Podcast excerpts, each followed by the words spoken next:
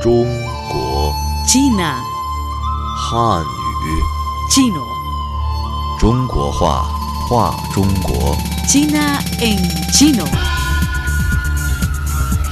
声音声音 Voz, voz, 千年文化 cultura milenaria. 魅力文化的声音。 La voz de una cultura milenaria. Amigos, bienvenidos a China en Chino. Soy Noelia Shaolin. Apenas hemos entrado en el año de buey y ya han tenido lugar en China eventos de gran trascendencia e interés para todo el pueblo chino que se han robado los reflectores a nivel mundial. Para el espacio puro chino de hoy, he elegido unas palabras clave con las que espero poder ayudarles a comprender mejor la actualidad de China. Entender esas palabras no solo es una forma para conocer China, sino también una vía ideal para que los interesados en aprender chino eleven su nivel de idioma. Son tres términos elegidos. Victoria completa en la erradicación de la pobreza. Documento Central número 1 天问一号，La Asunta China 天问 primero。El primer término es 脱贫攻坚全面胜利。En español significa victoria completa en la erradicación de la pobreza. La erradicación de la pobreza es uno de los temas más hablados sobre China en los últimos días, debido a la celebración de una reunión el 25 de febrero en el Gran Palacio del Pueblo en Beijing, en la que el presidente chino Xi Jinping anunció que China ha obtenido una victoria completa en su lucha contra la pobreza. La reunión marcó los logros del país en el alivio de la pobreza y reconoció a los modelos a seguir en dicha causa. En chino, erradicación de la pobreza se dice 脱贫攻坚. Repito, 脱贫攻坚. Y aquí, 脱贫 significa liberarse de la pobreza. 脱贫,脱贫. En ocho años, los últimos 98.990.000 residentes rurales chinos que vivían por debajo de la línea de pobreza actual se han liberado de este flagelo. La palabra Kongjian originalmente se refiere al asalto de plazas fuertes del enemigo. En este lugar se usa para indicar trabajar con el mayor esfuerzo posible para resolver un problema complejo. Kongjian, Kongjian y el término completo Tuopin Kongjian quiere decir la victoria completa en la erradicación de la pobreza. En las últimas cuatro décadas, China ha sacado de la pobreza a casi 800 millones de personas, cifra que representa más del 70% de la reducción global de la pobreza en ese periodo. En un proceso tan complejo para la erradicación de la pobreza, se necesita el liderazgo y el apoyo constante del Partido Comunista de China, la elaboración de una planificación detallada de la gobernanza, la unidad de todos y la eficiencia en el cumplimiento de las determinaciones de gobierno y, por supuesto, es importantísimo el espíritu de perseverancia. El secretario general de la ONU, Antonio Guterres, resaltó una vez que la experiencia china en la lucha contra la pobreza puede proporcionar lecciones valiosas a otros países en desarrollo. Y en la reunión que hablamos, 10 miembros del Partido Comunista de China que trabajaban en la primera línea del alivio de la pobreza a largo plazo y 10 colectivos provenientes de todo el país fueron premiados con el título de honor modelos a seguir de la mitigación nacional de la pobreza. Y yo usé la palabra trabajaban porque tres miembros del Partido Comunista de China premiados ya dedicaron su vida al proceso de ayudar al pueblo a salir de la pobreza. Aquí rendimos homenaje a esos héroes.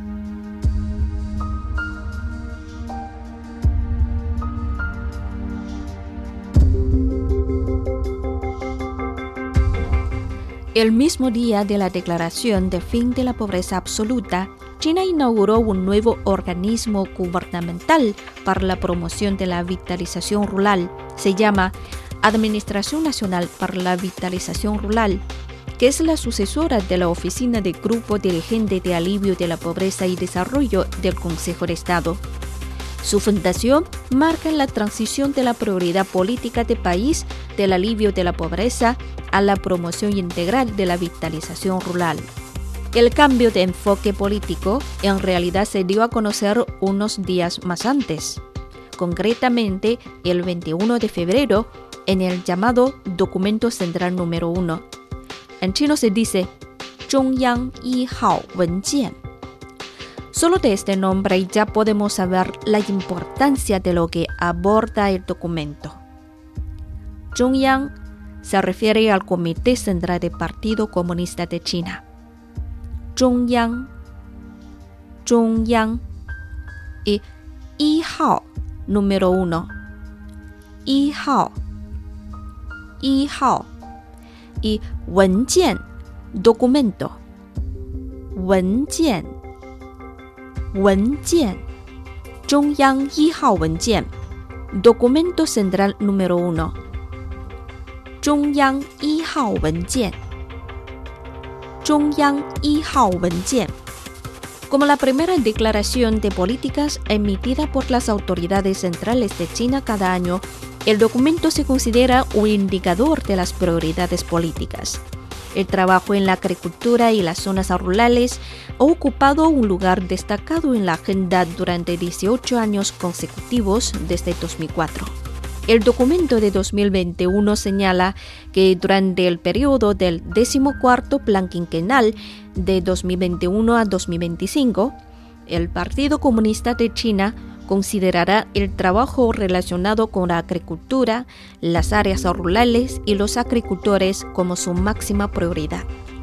El documento enumera claramente los objetivos y tareas relacionados con la agricultura y las zonas rurales para 2021, así como una visión más amplia para el periodo hasta 2025.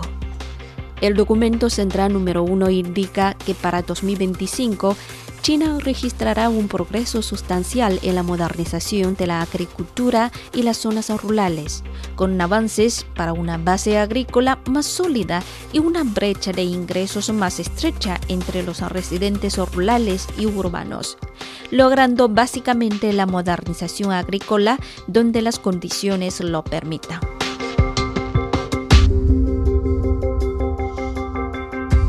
La tercera palabra o frase clave de hoy es Tianwen Yi Hao, la sonda china Tianwen primero. El nombre de la sonda Tianwen significa preguntas al cielo y el término proviene de un poema escrito por Qu Yuan alrededor de 340 a.C. a 278 a.C. Es uno de los grandes poetas de la antigua China. El nombre significa la perseverancia de la nación china en la búsqueda de la verdad y la ciencia y en la exploración de la naturaleza y del universo. La primera misión de exploración a Marte de China fue bautizada como Tianwen I. Todas las misiones de exploración planetaria de China en el futuro serán llamadas Tianwen y se les asignará un número de serie, lo que demuestra la perseverancia de la nación china en la búsqueda de la verdad y la ciencia, así como la exploración de la naturaleza y el universo. El 23 de julio de 2020, Tianwen primero despegó rumbo a Marte desde el Centro de Lanzamiento Espacial de Wenchang, ubicado en la provincia de Hainan, en el sur de China y actualmente la sonda se encuentra a unos 212 millones de kilómetros de la Tierra.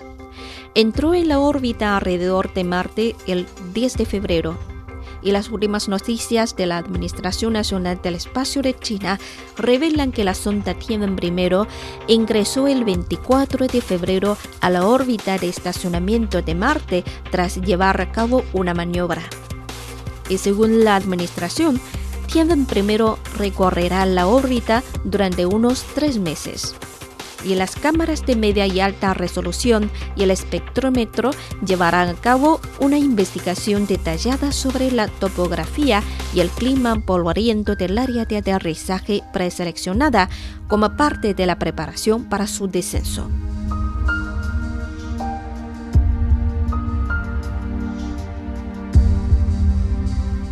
Bueno amigos, llegamos al final de este programa y antes de terminar, vamos a hacer un rápido repaso de los términos que hemos mencionado hoy. Victoria completa en la erradicación de la pobreza. Documento Central número 1 es la primera declaración de políticas emitida por las autoridades centrales de China cada año. El documento se considera un indicador de las prioridades políticas. Tianwen Yihao, Tianwen primero, nombre con que se bautiza la primera misión de exploración a Marte de China.